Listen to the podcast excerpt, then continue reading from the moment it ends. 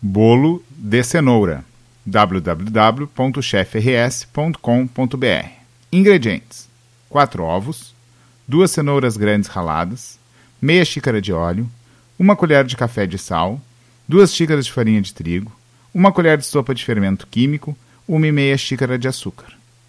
Modo de preparo: Primeiro, adicionar os ovos, a cenoura, o óleo e o sal em uma vasilha.